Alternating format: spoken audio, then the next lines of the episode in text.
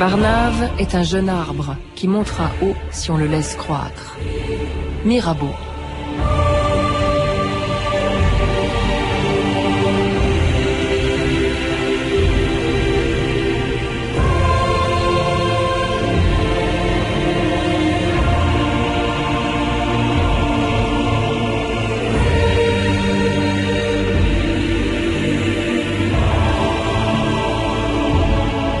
2000 ans d'histoire.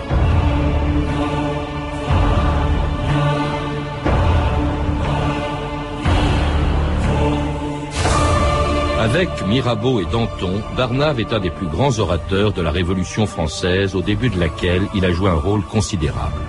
Auteur du célèbre serment du jeu de paume, artisan de la première constitution française et fondateur du club des Jacobins, il siégea à l'extrême gauche de l'Assemblée nationale avant de devenir le conseiller occulte de Marie-Antoinette. Détesté par les partisans d'une république dont il ne voulait pas, aussi bien que par les défenseurs de l'ancien régime qu'il avait contribué à renverser, Barnave est mort guillotiné à Paris le 28 novembre 1793, victime de la terreur, avant d'être oublié par les historiens qui parlent à peine du destin étonnant de ce député de 28 ans, venu de Grenoble, pour siéger avec le tiers-État aux États généraux qui s'ouvraient à Versailles le 5 mai 1789. Je crois que les trois ordres ici réunis coopéreront pour le bien général de l'État. Je me déclare le premier ami de mon peuple et je souhaite la bienvenue aux représentants d'une nation que je me fais gloire de commander par droit divin. Messieurs, c'est pour remédier à un déficit qui fait tant de bruit en Europe que Sa Majesté a souhaité entendre votre avis. Qui sont ces messieurs, tous vêtus de noir? Comment Les députés du tiers-État, monseigneur. C'est quoi le tiers-État français? Tous ceux qui ne sont ni nobles, ni prêtres. Incomparable. Cela fait beaucoup de monde. Que chacun des trois ordres délibère séparément Pierre Damarzit, bonjour. Bonjour, C'était l'ouverture des États généraux le 5 mai 1789 et parmi les 1139 députés hein, qui se trouvaient ce jour-là à Versailles, ben, il y avait un homme, Barnave, auquel vous avez consacré une biographie qui a été publiée il y a quelques années aux éditions du Sémaphore. Barnave qui est beaucoup moins connu que quelques autres grands noms de la Révolution française, comme Mirabeau, comme Danton, comme Robespierre ou comme Marat. Et pourtant, vous le dites dans votre livre, Pierre Damarzit, c'était un personnage très important dans la Révolution. Oui, Barnave a eu un rôle essentiel parce qu'il s'est attaché à rédiger, à participer à la rédaction de la première Constitution française. Donc c'était très important dans l'histoire. Et puis, comme vous l'avez souligné également, il était le meilleur orateur de la Révolution après Mirabeau. Or, à ce moment-là, l'éloquence avait une importance considérable. elle pouvait être dangereuse d'ailleurs. Elle pouvait être dangereuse. On s'en servait. C'était une arme redoutable. Il y avait effectivement 1200 députés, alors que dans l'Assemblée nationale aujourd'hui, il y en a 577. Et sur ce nombre, il n'y a qu'environ une cinquantaine d'orateurs. Donc ces orateurs exerçaient une sorte de dictature partie particulièrement. Alors quand il arrive en, 1789 donc euh, à aux États généraux, c'est pas pour faire de la figuration. Il a des idées bien précises dès le départ. Vous disiez tout à l'heure euh, que euh, c'était une constitution qu'il voulait, mais c'est c'est un peu une constitution à l'anglaise en fait qu'il souhaite. Il souhaite l'instauration d'une monarchie constitutionnelle et surtout euh, que la classe à laquelle il appartient, c'est-à-dire le tiers-État, prenne le pouvoir, c'est-à-dire exerce des fonctions auxquelles l'ancien régime lui refusait jusqu'à présent. Or, il faut bien voir qu'à l'époque du jeu de paume, le serment du jeu de paume, on a changé de souveraineté. On est passé d'un état de souveraineté, de monarchie absolue qui appartenait au roi, c'était le régime de l'État c'est moi, pour une souveraineté nationale.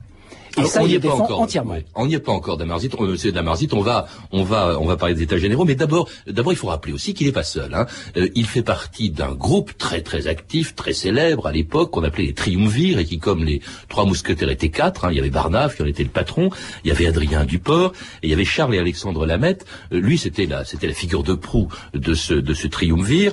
Et euh, tout de suite, ces gens-là veulent, par exemple, que aux États généraux, quand on va voter, on vote par tête je rappelle quand même qu'il y avait trois ordres, hein, la noblesse, le clergé et le tiers-état, qui représentaient en fait la majeure partie des Français.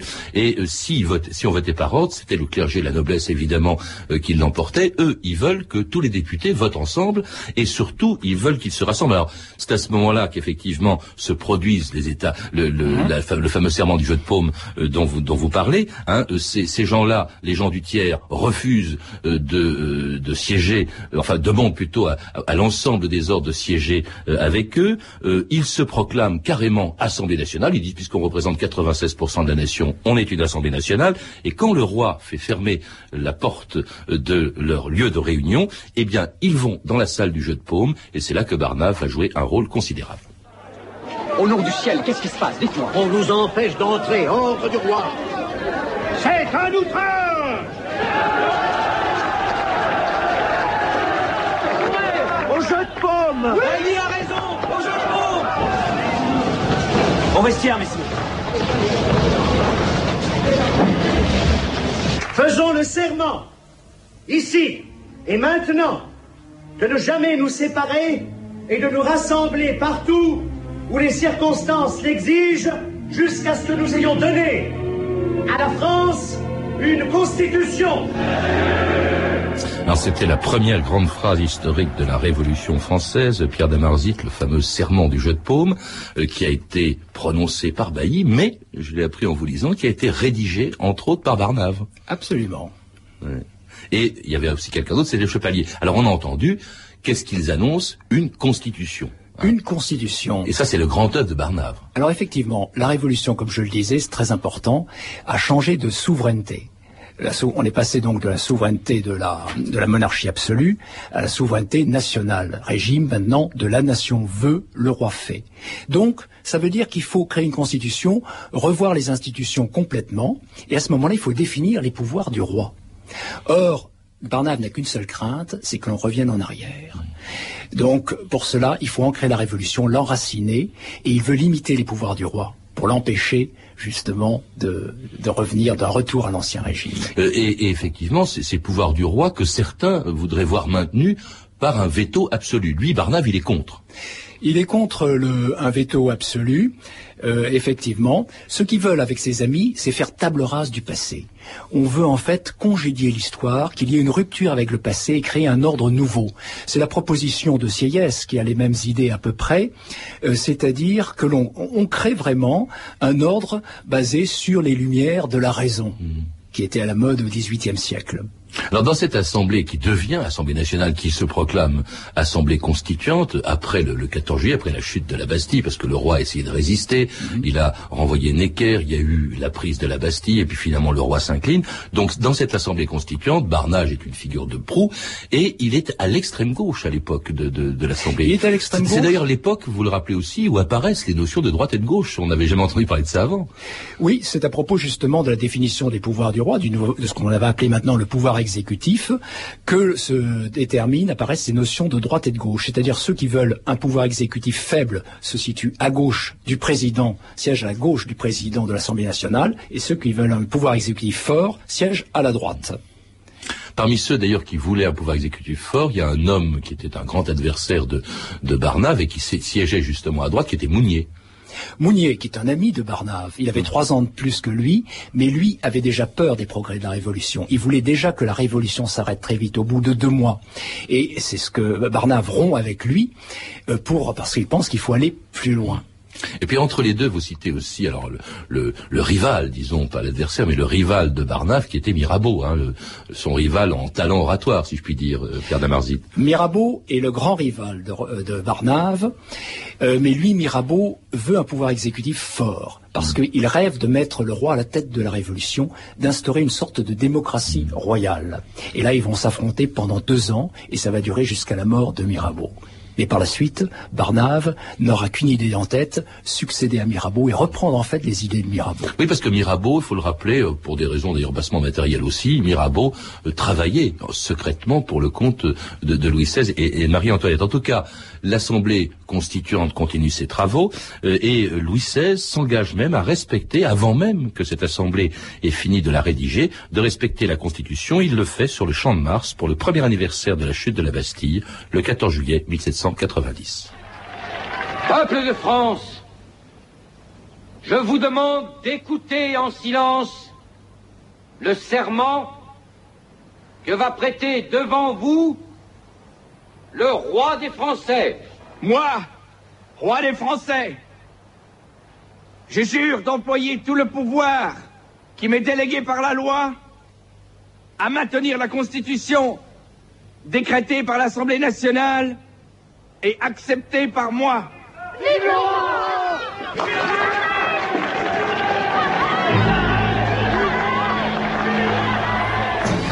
C'était Louis XVI à la fête de la Fédération le 14 juillet 1790. Alors à ce moment-là, justement, euh, on a l'impression que la Révolution semble un petit peu terminée. La Constituante continue ses, travaux euh, et euh, Barnave donc euh, est un homme, on, peut vraiment le dire, à, l'extrême gauche de cette Assemblée. Il, le montre d'ailleurs en créant, par exemple, c'est lui qui est à l'origine, je l'ignorais, du club des Jacobins. Pierre Damarzit. Il euh, crée le club des Jacobins avec ses amis Adrien Duport et Alexandre de la Mette pour en faire un instrument de propagande et d'influence, de lobbying, on dirait aujourd'hui. Euh, ça, c'est très important. Ça remplace les partis qui n'existent pas encore, d'ailleurs, on va dire, d'une certaine manière. Tout à fait, tout à fait. Et c'est lui qui en rédige d'ailleurs le règlement intérieur et les statuts. Mmh. Et en même temps, euh, ils ont un comité de correspondance qu'ils animent et qui fait passer les idées de la révolution dans les sociétés affiliées en province. Donc c'est un instrument redoutable. Mmh.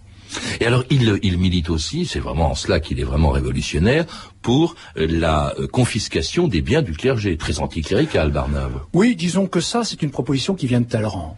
Mais c'était pour une question financière, je dirais.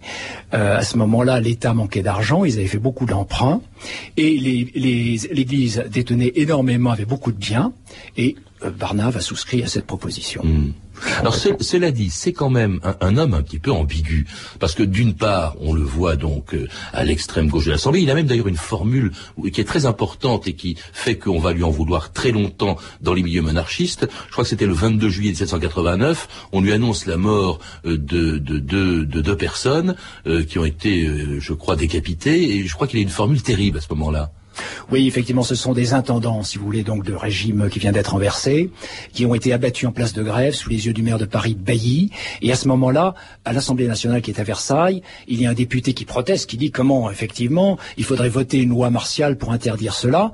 Et Barnave se lève en disant, mais messieurs, écoutez, on ne peut pas arrêter la révolution pour ça, il y aura bien sûr des morts. Ce sang était-il donc si pur? Et il arrive sur le devant de la scène politique. C'est à partir de ce moment-là qu'on commence à le découvrir. Et, et là, il n'a que 28 ans. Et le il est le plus jeune. Ah oui, c'est vrai. Il est pratiquement le Benjamin de l'Assemblée. On a vu. Mais ça, cette phrase, on va lui reprocher longtemps après, ce qui fait qu'il aura toujours du mal à se rapprocher, au fond, des monarchistes. C'est vrai, c'est vrai, il fera peur, énormément peur, surtout à la reine, et euh, ouais. on le verra par la suite. Alors, bon, d'une part, donc, il est détesté effectivement par les par les monarchistes, et en même temps, euh, il va commencer à être suspect aux yeux euh, des hommes d'autres personnalités d'extrême gauche. Par exemple, c'est en cela qu'il est un peu ambigu. Euh, cet homme qui est pour euh, un pouvoir très limité pour le pour le roi, cet homme qui fait voter euh, la suppression, la confiscation des biens du clergé. En même temps, c'est un homme assez étrange parce qu'il refuse l'idée même du suffrage universel, Pierre Damarzit. Oui, parce qu'il pense que c'est prématuré, qu'en fait le peuple français n'est pas prêt encore à assumer euh, le vote. Il appelle ça, il faut qu'il faut un vote fonction et pas un vote droit. Pour lui, le vote est une responsabilité. Or, il faut une certaine éducation, une certaine instruction. Il pense que le peuple des campagnes, par exemple, n'est pas encore prêt pour cela contrairement aux idées de ceux qui sont euh, influencés par Rousseau, tel que Robespierre, qui veut une démocratie, un suffrage universel, une démocratie directe même. Barnave n'en est pas encore là. Il est assez orléaniste, je dirais. Oui, mais c'est quand même assez étonnant. Alors, oh, chose encore plus étonnante, cet homme qui a été évidemment un ardent partisan de la Déclaration des droits de l'homme est contre l'émancipation des Noirs aux colonies. Ça, on va beaucoup lui en vouloir pour ça. On va beaucoup lui en vouloir, notamment euh, l'abbé Grégoire qui défend effectivement l'application des droits de l'homme dans les colonies. Mais là aussi, Barnave, il n'est pas opposé en principe, il trouve que c'est trop tôt, là aussi, effectivement. Et puis parce qu'il défend les intérêts de la France. Il pense que si on accorde tout de suite euh, la déclaration des droits de l'homme aux esclaves ou aux mulâtres, eh bien les colonies deviendront indépendantes, la France les, per les perdra. Or à l'époque, c'est essentiel pour le commerce français. C'est en contradiction avec ses principes quand même. Oui, Oui, oui, c'est vrai, mais il met en avant l'intérêt de la nation avant les principes, c'est-à-dire plutôt la liberté que l'égalité. En tout cas, ça va lui valoir des, sérieuses attaques de la part, par exemple, de, personnages dont on a peu entendu parler encore euh, jusqu'à cette époque. Par exemple, Robespierre. Robespierre sera un ennemi juré de Barnave. Ah bah Robespierre, on sait que c'est l'homme des principes. Hein.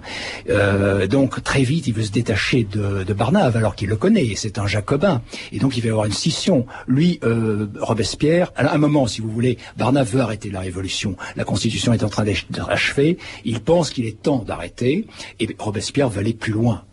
Et ben, il pense que c'est ça qui les distingue. L'un dit il faut arrêter la révolution, l'autre Robespierre dit qu'il faut aller plus loin. Alors à, gauche, à l'extrême gauche, dont il ne fait déjà plus partie, on peut le dire, Barnave, on commence à se méfier de lui, et, et surtout lorsque en juin 1791, Louis XVI et Marie-Antoinette s'enfuient de Paris dans le plus grand secret, ils sont arrêtés à Varennes, et c'est Barnave avec un autre député, Pétion, qui est allé chargé d'aller chercher le roi et la reine pour les ramener à Paris, une rencontre qui va faire basculer la vie de Barnave.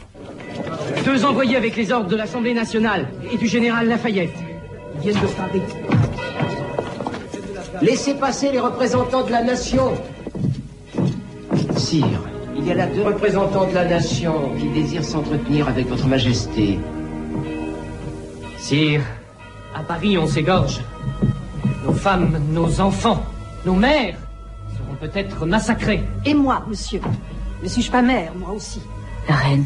Sire, nous apportons un décret de l'Assemblée. En France, il n'y a plus de roi. Frechheit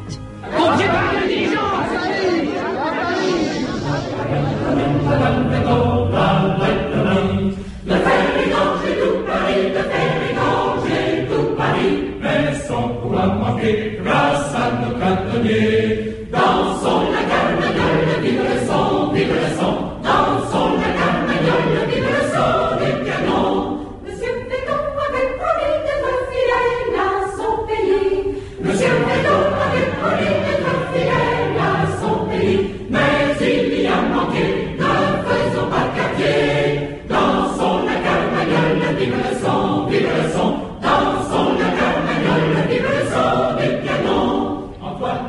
Vous écoutez France Inter, 2000 ans d'histoire. Aujourd'hui, Barnave. Et c'était bien sûr la Carmagnole qui sera en fait écrite un an plus tard, après le retour de Louis XVI et de Marie-Antoinette à Paris en juin 91. Ils étaient accompagnés par Barnave, une rencontre qui a marqué un tournant dans la vie de cet homme. La revue de texte, Stéphanie Lenkan. Oui, incontestablement, hein, c'est dans la voiture qui les ramène de Varennes à Paris qu'un lien s'est établi entre la reine et Barnave. Alors la première femme de chambre de Marie-Antoinette, Madame Campan, le dit bien dans ses mémoires. Nous sommes donc quelques jours après le retour à Paris. La reine m'étonnait de plus en plus par la chaleur avec laquelle elle justifiait l'opinion favorable qu'elle avait conçue de Barnave. Alors elle me dit que sa conduite, en route, avait été parfaite, tandis que la rudesse républicaine de Pétion, l'autre député donc chargé de ramener la famille royale, avait été outrageante, qu'il mangeait, buvait dans la berline du roi avec malpropreté, jetant les os de volaille par la portière, au risque de les envoyer jusque sur le visage du roi, et que Barnave en avait été révolté. Barnave va même avoir l'occasion de montrer sa bravoure. Sur la route, un curé de campagne qui s'approche de la voiture royale et la bénit est sur le point de se faire écharper par la foule hostile quand Barnave intervient. Tigre, leur dit-il, avez-vous cessé d'être français, nation de braves? Êtes-vous devenu un peuple d'assassins? En Barnave, en prononçant ces mots, dit Madame Campan, s'était jeté presque hors de la portière, et Madame Élisabeth, la sœur du roi elle-même, touchée de ce noble élan, le retenait par la basque de son habit. Une incongruité qui fait dire à la reine que dans les moments des plus grandes crises, les contrastes les plus bizarres la frappaient toujours. Dans les auberges où ils s'arrêtent, Barnave et la reine vont se mettre à parler de politique. Celui-ci, raconte Madame Campan, parla beaucoup des faux des royalistes dans la Révolution et dit qu'il avait trouvé les intérêts de la cour si mal défendus qu'il avait été tenté plusieurs fois d'aller lui offrir un athlète courageux qui connut l'esprit du siècle et celui de la nation. La reine lui demanda quels auraient été les moyens qu'il lui aurait conseillé d'employer. La popularité, madame, répond-il. Alors Barnave par la suite va écrire beaucoup à Marie-Antoinette. Dans ses lettres, raconte Madame Campan, il lui disait qu'elle était trop en défiance sur les forces qui restaient au parti constitutionnel, que le mot constitution retrouverait sa force si le roi et ses amis s'y ralliaient de bonne foi. En plus tard, hein, en janvier 92, Barnave, voyant que la reine n'adopte aucun de ses avis et préfère le parti de l'étranger, il lui assure qu'elle court ainsi sa perte. Je désire ardemment me tromper dans une si terrible prédiction, lui dit-il, mais je suis bien sûr de payer de ma tête l'intérêt que vos malheurs m'ont inspiré et les services que j'ai voulu vous rendre. Je demande pour toute récompense l'honneur de baiser votre main.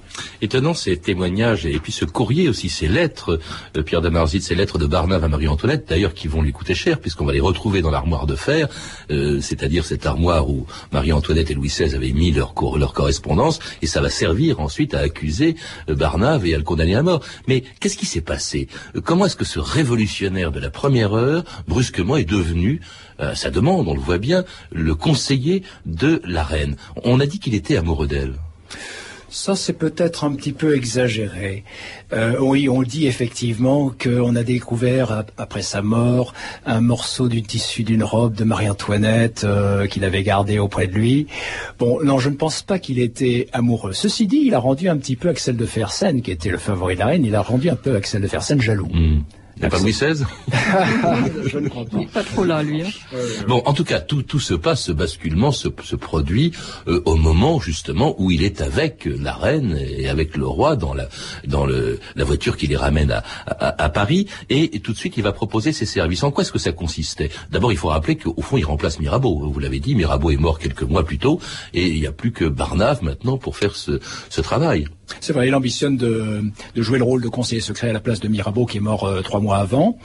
Et euh, il propose en fait de conseiller la reine, de devenir un peu, je dirais, un conseiller en communication, parce que pendant le retour euh, dans la berline, qui a duré trois jours, il a été frappé par la personnalité de la reine. Il n'imaginait pas comme ça. Il s'est dit, au fond, le peuple ne la connaît pas, donc il faut mieux vous connaître. Et il lui propose pratiquement un programme de sortie pour qu'on la voie, pour qu'on la comprenne, et que qu'elle soit plus populaire. Hmm. On dirait aujourd'hui un peu son conseiller d'être son conseiller en communication. Ah, absolument. Hein c'est vraiment ce rôle qu'il joue. Alors cela dit, c'est avec une idée bien précise, euh, c'est-à-dire faire en sorte que la reine aussi accepte cette constitution qui, qui, qui est sur le point d'être achevée.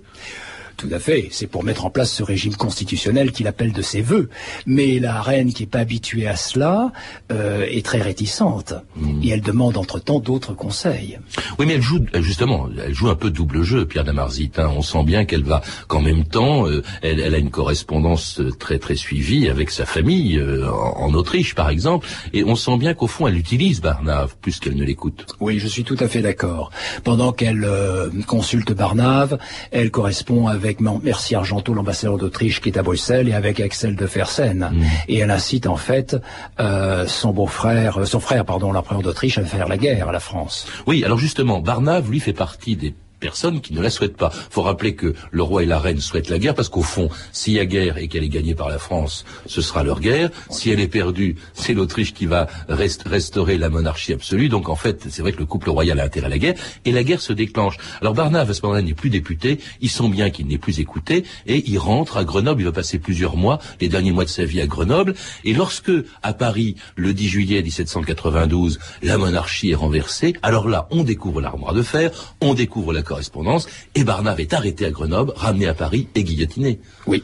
Oui, oui. Il est, il est guillotiné 15 jours après la reine. Le 31 octobre 1793, euh, la reine a été guillotinée le 16 octobre. Hmm. Et là, on est dans la terreur hein, maintenant, et c'est la fin de Barnave. Alors, ce qu'il y a de triste un petit peu, Pierre Damarzit, et heureusement que votre livre a été publié, c'est qu'au fond, on, on, voit le nom de Barnave nulle part. Là, on vient d'en parler, vous venez d'insister sur son importance. Comment se fait-il qu'on ait pu oublier ce personnage qui a vraiment joué un rôle essentiel au début? Qu'est-ce qui s'est passé? C'est vrai qu'il y a un historien qui dit qu'il n'y a aucune rue Barnave, par exemple, à Paris. Il n'y a pas non plus de rue Robespierre, mais Robespierre n'a pas laissé un très bon souvenir. Si vous allez à Grenoble, en revanche, vous en trouvez plusieurs. Ah Ça c'est normal parce que euh, on l'a pas dit, mais Barnave est originaire de Grenoble et du Dauphiné. Mmh. Moi, je pense aussi que le, la Troisième République a joué parce qu'en fait, euh, Barnave n'était pas favorable à l'idée d'une république en France et les historiens de cette époque l'ont rejeté, notamment l'école socialiste de Mathiès, de Soboul, qui étaient les grands historiens. En revanche, il a été pleinement réhabilité récemment par François Furet au moment du bicentenaire de la Révolution, qui lui donne, au contraire, lui accorde une importance vraiment considérable. mais les historiens peut-être, mais il n'est pas connu du grand public. Euh, il, est, il reste quand même connu par cette, euh, ce rôle de conseiller secret auprès de, auprès de la reine. Mm. Mais si vous voulez, il est passé parce qu'évidemment, c'est pas lui qui a terminé la révolution. On pense plus à un Fouché qui lui s'est terré à Talleyrand, qui ont euh, été les taupes de la révolution pendant la terreur, qui ont ressurgi après. Mm. En allant à Grenoble, c'est ce qu'il aurait espéré. Ressurgir plus tard pour revenir pendant la période napoléonienne, par exemple. Eh bien, écoutez, vous l'avez fait ressurgir aujourd'hui, euh, Pierre Damarzit, et puis vous l'avez fait ressurgir aussi dans votre livre, Barnave, le conseiller secret de Marie-Antoinette, un livre qui a reçu le prix Louis Marin 2001 et qui a été publié aux éditions du Sémaphore. Vous avez pu entendre les extraits des films La Nuit de Varennes d'Ettore Escola et La Révolution française, les années-lumière de Robert Enrico. Vous pouvez, vous le savez, retrouver tous ces renseignements en contactant le service des relations avec les auditeurs au 0892 68 10 33, 34 centimes d'euros la minute ou consulter le site de notre émission sur franceinter.com. C'était 2000 ans d'histoire. la technique Alain Darigade, documentation Virginie bloch et Claire Tesser, revue de texte Stéphanie Duncan, une réalisation de Anne Kobilac. Une émission de Patrice Gélinet.